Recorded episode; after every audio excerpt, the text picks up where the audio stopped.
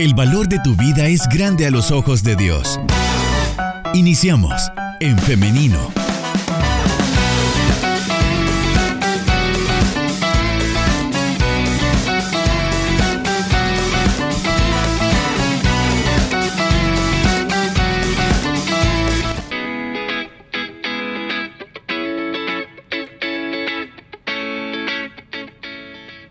Cuatro minutos nos separan de las 10 de la mañana. Son las 9 con 56 minutos.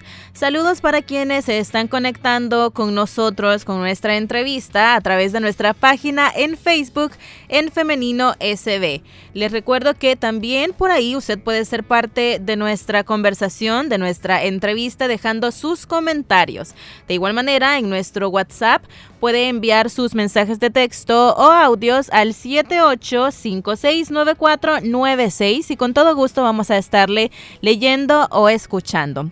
Hoy sí, sin más preámbulo, vamos ya a nuestra entrevista. Ya tenemos con nosotros al doctor Enrique Molina porque hoy vamos a estar hablando acerca de la endodoncia. Bienvenido, doctor. ¿Cómo está?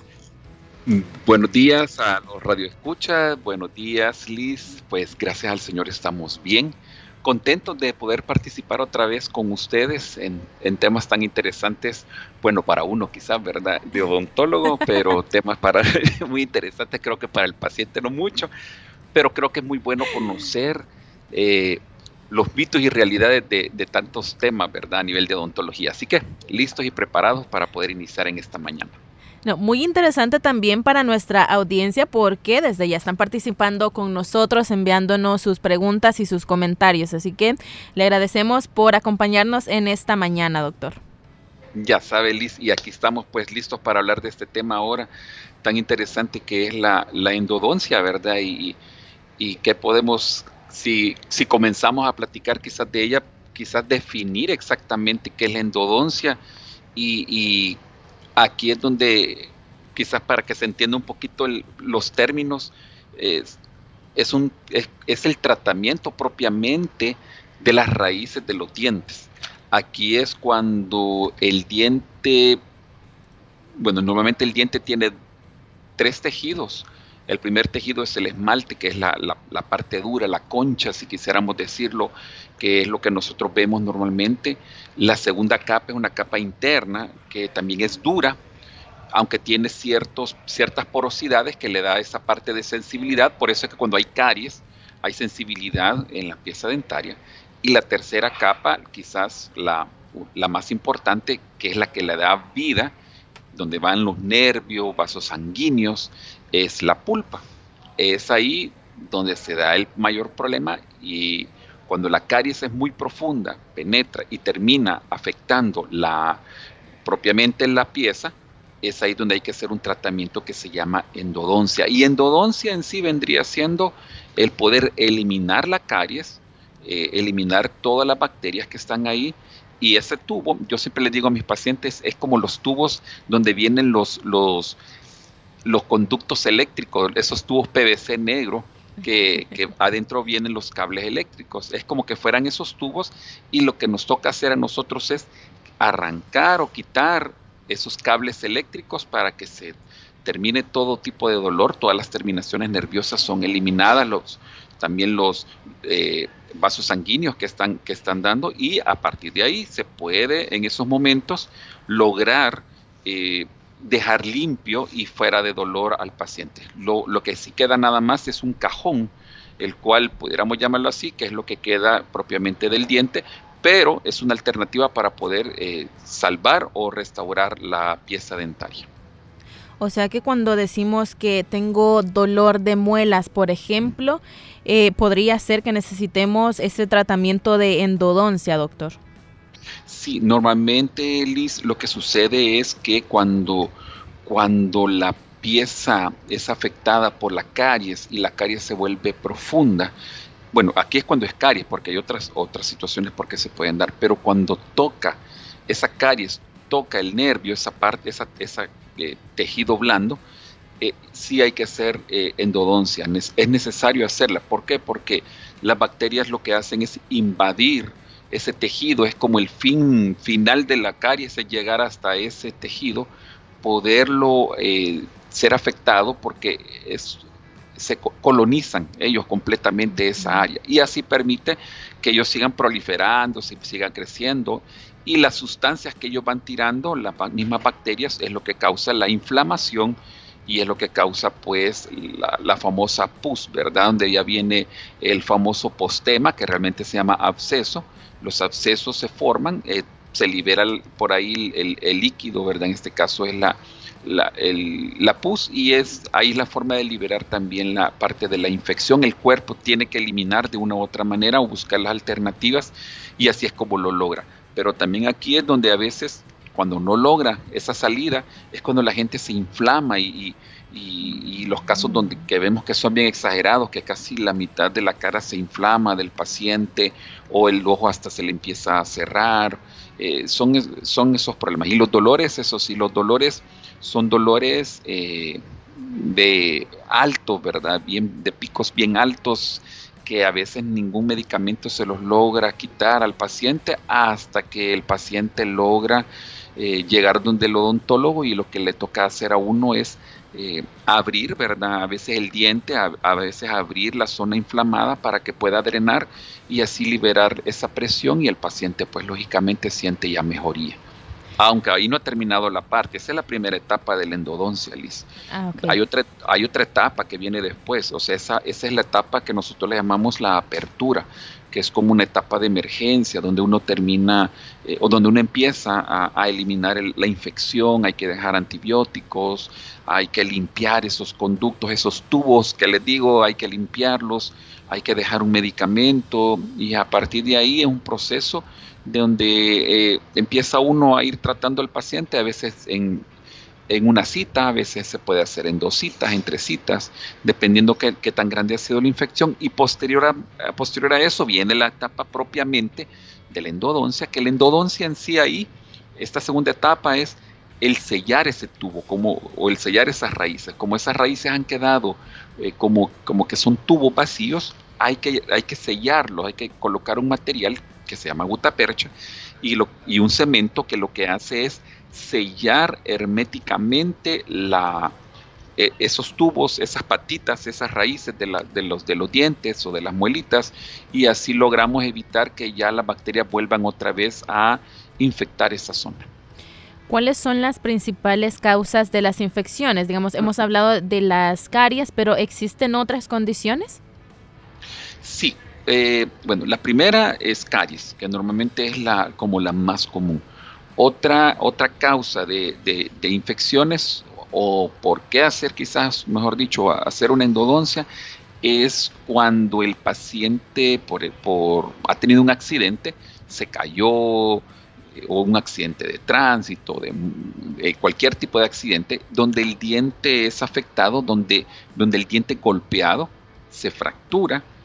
A veces se ve esa, bueno, a veces es notoria lógicamente la fractura, a veces no solo ha sido el golpe, sobre todo eso se da en los, en los niños, cuando los niños caen de frente, se golpean los dientes de adelante, el sangrerío quizás alrededor porque se mordieron o algo, pero, pero como que no ha pasado nada, pasan los días, ya el niño se siente bien, pero a los días empieza a ver que el diente se vuelve oscuro. Ahí ya sabemos que la pieza, el nervio murió por el golpe, fue demasiado extremo, cortó los vasos sanguíneos y entonces inicia la parte de el tratamiento de endodoncia. Y también las otras son en una caída donde la fractura es visible, la corona salió hasta volando, queda solo parte del, del, parte de la corona o parte de la raíz y ahí también lógicamente ahí hay que hacer una endodoncia inmediatamente.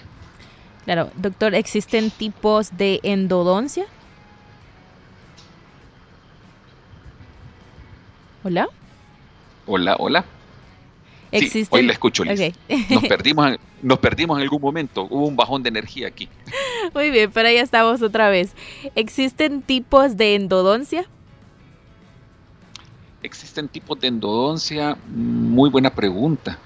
Existen, no, la endodoncia en sí viene siendo la misma. Eh, quizás las diferencias pudieran ser eh, en el sector donde se va a hacer la endodoncia. Si, lo hacemos el sector de los dientes de adelante, normalmente solo es una raíz, se llama monorradiculares.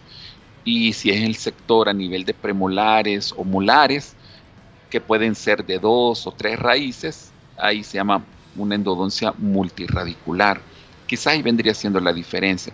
Aunque pudiéramos quizás, ah, pudiera haber, no es una endodoncia específicamente, pero para explicar a veces al paciente, a los niños se les hace un tratamiento que realmente no es endodoncia, se llama pulpotomía, en el cual se elimina el nervio igual de la misma forma por, la caries o aberrazón, pero se deja un, un, cemento totalmente diferente al que dejamos en el adulto, porque ese es reabsorbible.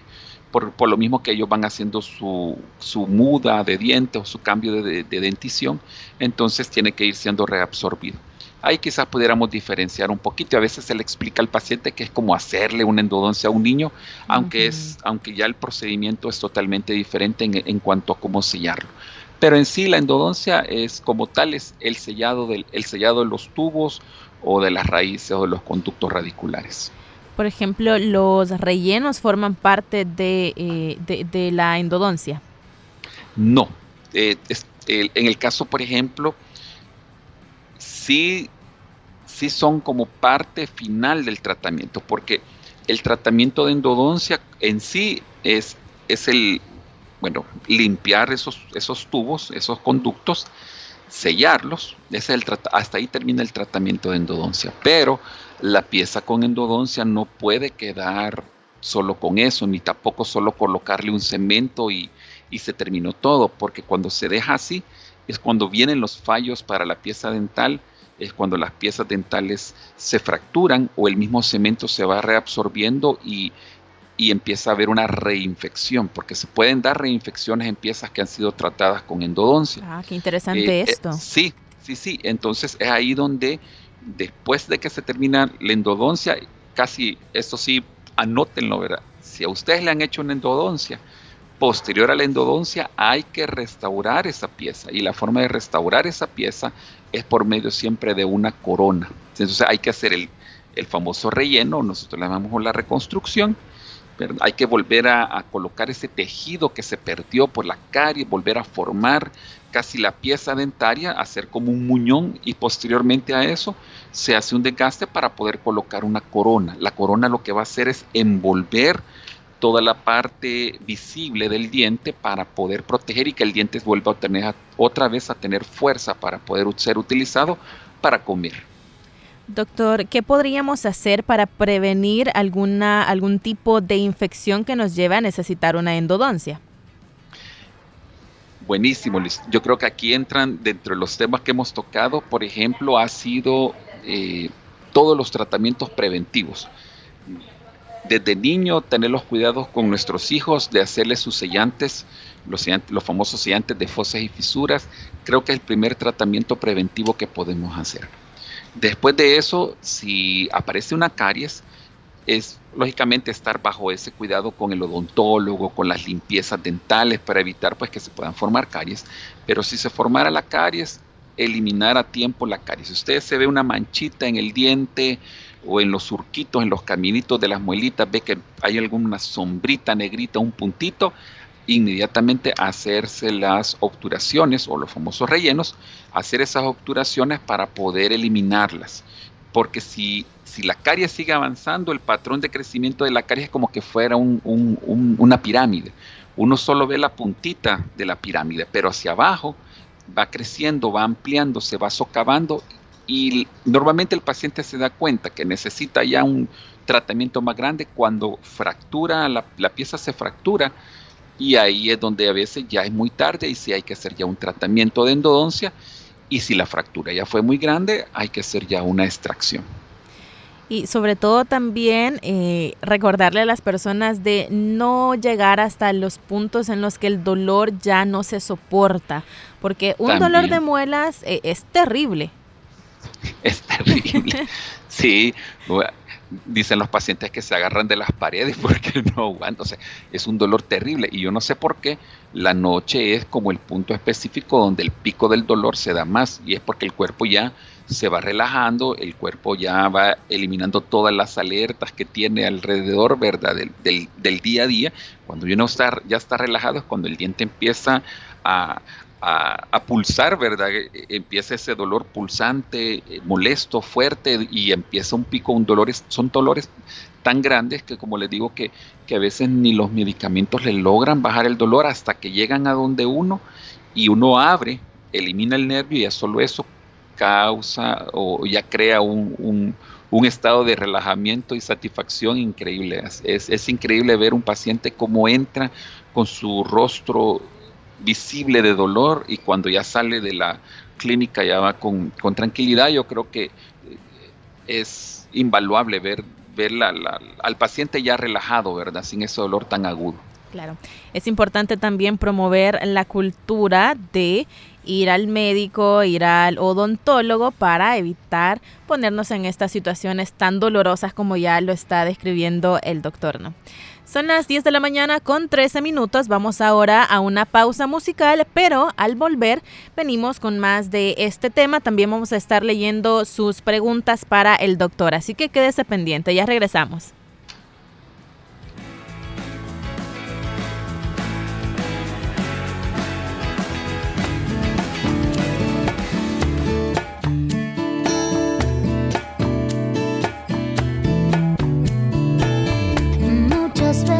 no se entiende lo que pasa en la vida.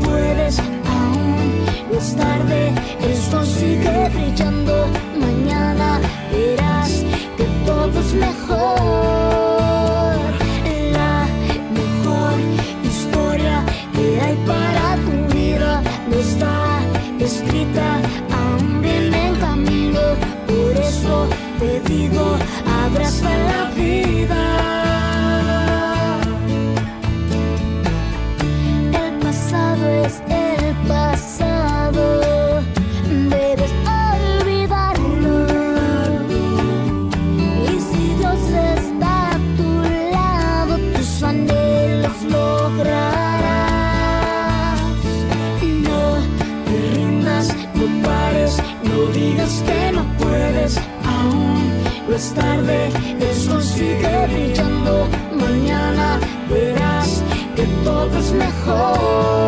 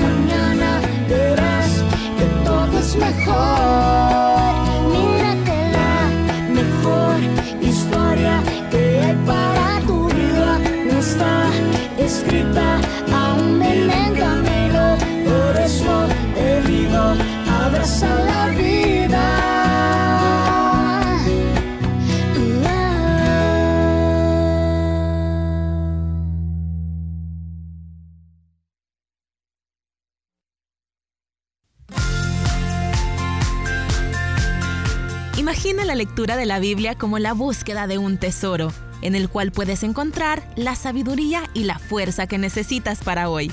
Anímate a adquirir el hábito de leer la Biblia. Te aseguro que tu vida va a mejorar.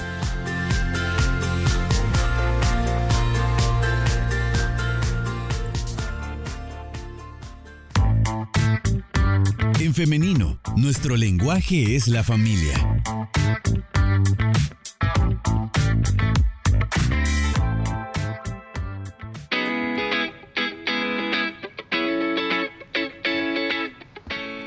Regresamos con más de En Femenino cuando son las 10 de la mañana con 16 minutos.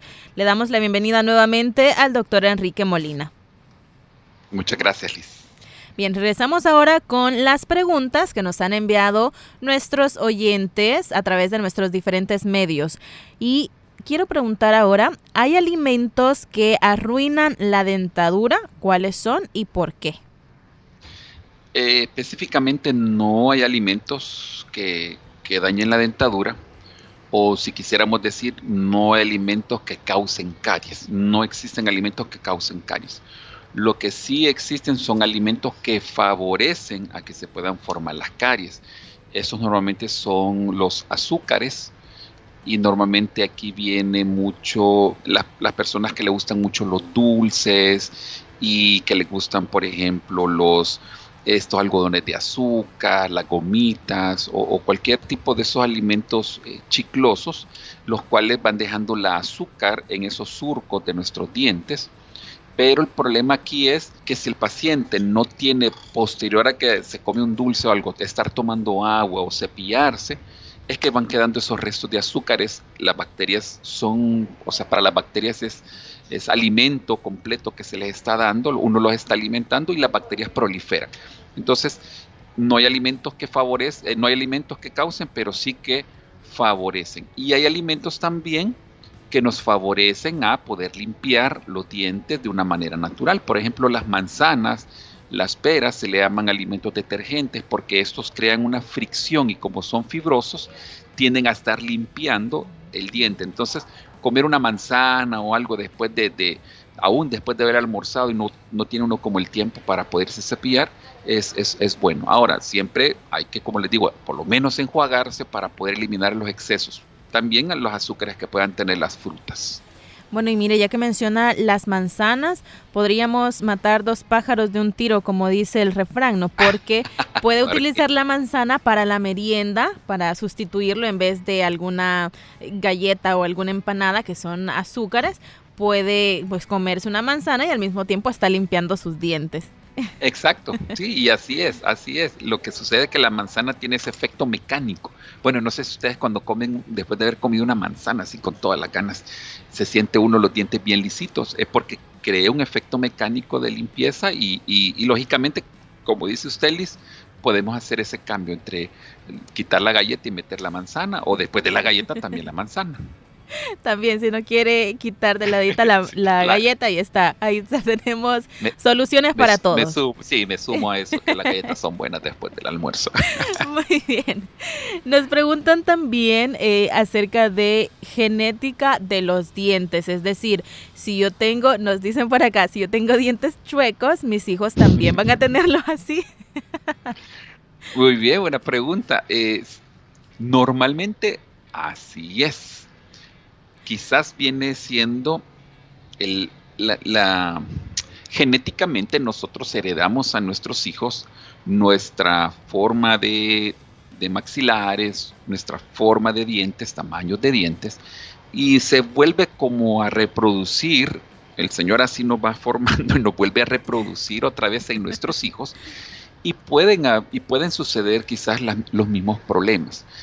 Lo, la diferencia quizás viene siendo cuando, cuando uno detecta, lógicamente, en uno como, uno como persona, como papá, lo detecta a tiempo, o lógicamente podemos evitar eso con nuestros hijos. Y por eso yo creo que hoy hay tantos tratamientos que se pueden hacer para poder proteger a nuestros hijos, los sellantes, como les decían, las obturaciones o los, o los rellenos, hacerlos a tiempo, y la ortodoncia. La ortodoncia no solo es para la estética, la ortodoncia también es para una buena posición y evitar así daños posteriores a las piezas dentales. Doctor, a mi hijo le gusta mucho comer hielo, o sea, masticar el hielo. ¿Esto ah, podría dañar sus dientes?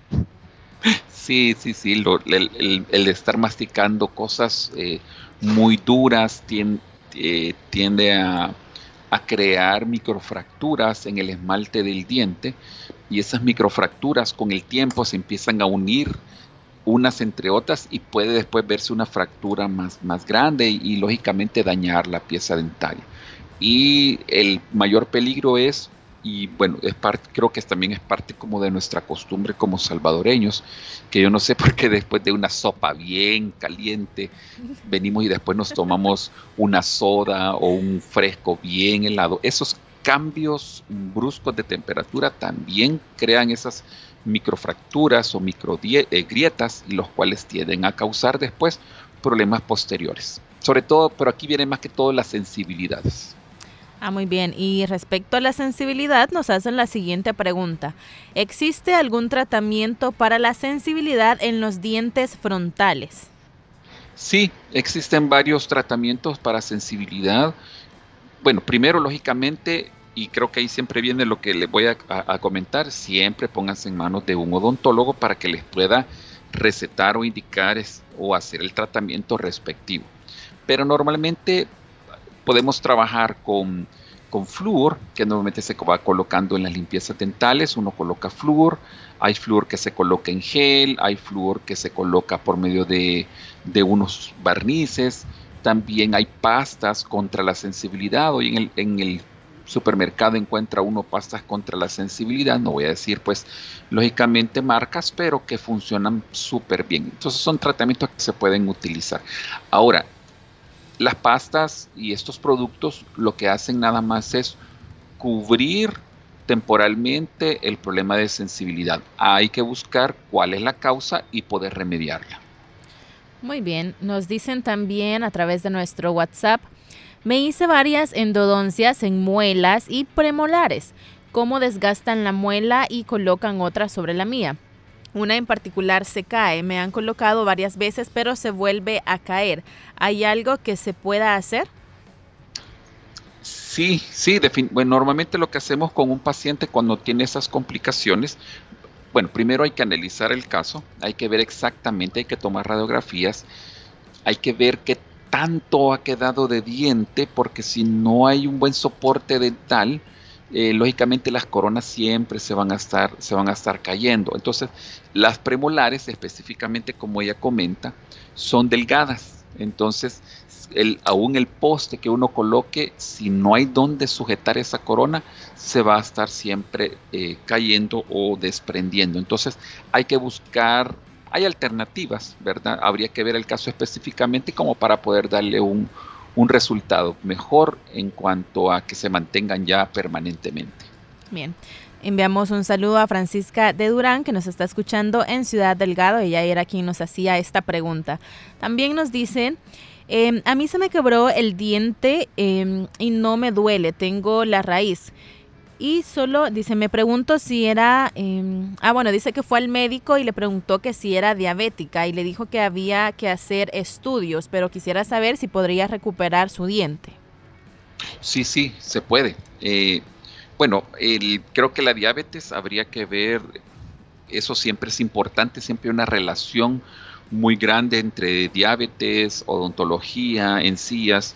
Eso es bien importante, el poder ver esa parte de diabetes pero aún en un paciente con diabetes no se sugiere. Hay que siempre realizar los tratamientos para eliminar todo foco de infección. Así que sí se puede tratar y sí se puede, eh, sí, bueno, si la pieza se puede restablecer, porque la radiografía nos permite ver que, que hay suficiente tejido de soporte, no hay ningún problema y se puede restaurar.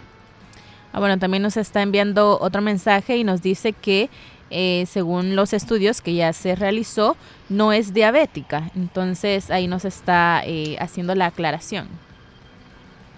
También, bueno, tenemos la siguiente pregunta que nos dice, mi hija tiene más de un año que le saqué uno de los dientes frontales y aún no le ha salido. Me enviaron a hacerle una radiografía para ver si tenía el diente, pero no le sale. Me han dicho que tienen que hacerle una pequeña cirugía para que le salga. ¿Es esto cierto? Sí, es, es, cierto. Normalmente cuando la pieza se, se cae, se exfolia antes de tiempo, la pieza permanente, la que va a suceder, la que va a sustituir y ya va a quedar para siempre, en ese proceso que va bajando o saliendo, dependiendo, puede ser de arriba, de o de abajo, normalmente son los de arriba, en ese proceso que va bajando y, y va abriéndose camino, pierde su fuerza de erupción. Entonces la encía la atrapa y ya no permite que salga. Entonces es cuando uno le ve nada más como levantadito nada más y, ya no logra salir la pieza, ha formado un callo.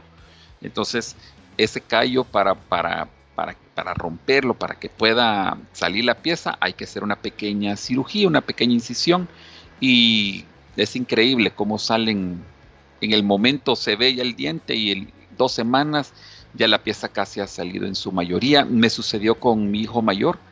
Eh, no salía, no salía, no salía. Le hicimos la pequeña cirugía, la pequeña incisión. A las dos, tres semanas ese diente ya estaba totalmente afuera. Doctor, nos preguntan eh, lo siguiente, ¿qué tan dolorosos son los tratamientos de eh, endodoncia? El tratamiento de endodoncia normalmente siempre se asocia, bueno, lógicamente con dolor. ¿Por qué? porque cuando uno hace el tratamiento de endodoncia es ya a una pieza que ya, ya viene con dolor, una pieza que viene con dolores picos, con, viene con inflamación, viene con pus, o sea, ya es, algo que ya se, se, se, salió ya del control del cuerpo. Entonces, lógicamente, cuando, aunque uno anestesia, siempre hay cierto grado de dolor que no se logra quitar porque hay ciertas fibras nerviosas que no se logran dormir o, el mismo ambiente de la, de la, infección, que es un ambiente ácido, hace que el anestésico dental no pegue en su totalidad. Entonces, por esa razón, siempre se asocia con dolor. Eh, cuesta ir eliminando ese dolor al momento del tratamiento. Por eso siempre se asocia así. Pero cuando la, la endodoncia se va a hacer porque se localizó a tiempo la caries, empieza a dar las primeras sintomatologías y, uno puede lograr anestesiar, es, es, realmente es un tratamiento indoloro, porque hacemos la, anestesia local. Muy bien, entonces podríamos decir que es necesario que nosotros, eh, en el momento en el que sentimos la incomodidad o el dolor, recurramos al odontólogo, ¿no? Para evitar llegar hasta estos tratamientos dolorosos inmediatamente hay que hacer eso. Si una, una vez ustedes localicen que hay un dolor en alguno de los dientes, sí yo les aconsejo el ir para poder tratárselo. Bueno, es más, hemos logrado detener piezas, o sea, que lleguen al paso de endodoncia debido a que llegaron los pacientes a tiempo y todavía se logra a veces recuperar en caries bastante profundas. Pero una vez la caries ha tocado eh, ya una puntita del nervio, de la pulpa dental, sí hay que hacer ya un tratamiento de endodoncia y lógicamente se vuelve el tratamiento mucho más costoso. Muy bien, doctor, hemos llegado ya al final de nuestra entrevista, pero antes quisiera que usted nos proporcionara los números de contacto. Cómo no, bueno, eh, quizás antes que todo, gracias, gracias ahí por, por, el espacio, gracias también por, por la aceptación de parte de, ustedes, pues para nosotros es un placer el poder atenderlos bueno, soy el doctor Enrique Molina, yo trabajo en el Centro Odontológico Molina Vizcarra y nuestro teléfono es 7053 9202 7053 9202 y nos pueden encontrar también en Facebook como Centro Odontológico Molina Vizcarra. Muy bien, muchas gracias doctor por compartirnos los contactos y también por habernos acompañado en esta mañana que eh, lo decía a un inicio, son temas muy interesantes, no solamente para usted, que claramente es un apasionado de estos temas, sino también para nuestra audiencia. Sí, gracias Liz, de verdad, muy, muchas gracias porque créanme, bueno, yo trabajo también, doy clase, ¿verdad? En la Universidad Evangélica y, y me encanta, me encanta hablar estos temas con mis alumnos y qué hermoso es poder hacerlo también pues con la radio audiencia porque realmente uno tiene que culturizarse, tiene que aprender de todo esto porque en algún momento no va a llegar, ¿verdad? Entonces es mejor saber en qué momento poder actuar. Así que gracias, bendiciones a cada uno de ustedes. no nos olvidemos que tenemos un Dios perfecto, hermoso y precioso que siempre nos cuida y, y Él nos permite tener la salud y nos da la sabiduría también para poder buscar ayuda a tiempo. Amén, de acuerdo con eso, doctor. Que pase un feliz día. Muchas gracias, bendiciones. Amén. Bueno, también muchas gracias a todos ustedes que han estado pendientes de nuestro programa y han estado también participando con nosotros. Apreciamos mucho sus comentarios, sus preguntas, sus dudas y bueno, en la medida de lo posible tratamos de darles respuesta. La invitación también se la hago para que el día de mañana usted nos acompañe en otro programa más de En Femenino a las 9.30 de la mañana en punto. Así que nos escuchamos y nos vemos a través del Facebook Live hasta Que tenga un feliz día.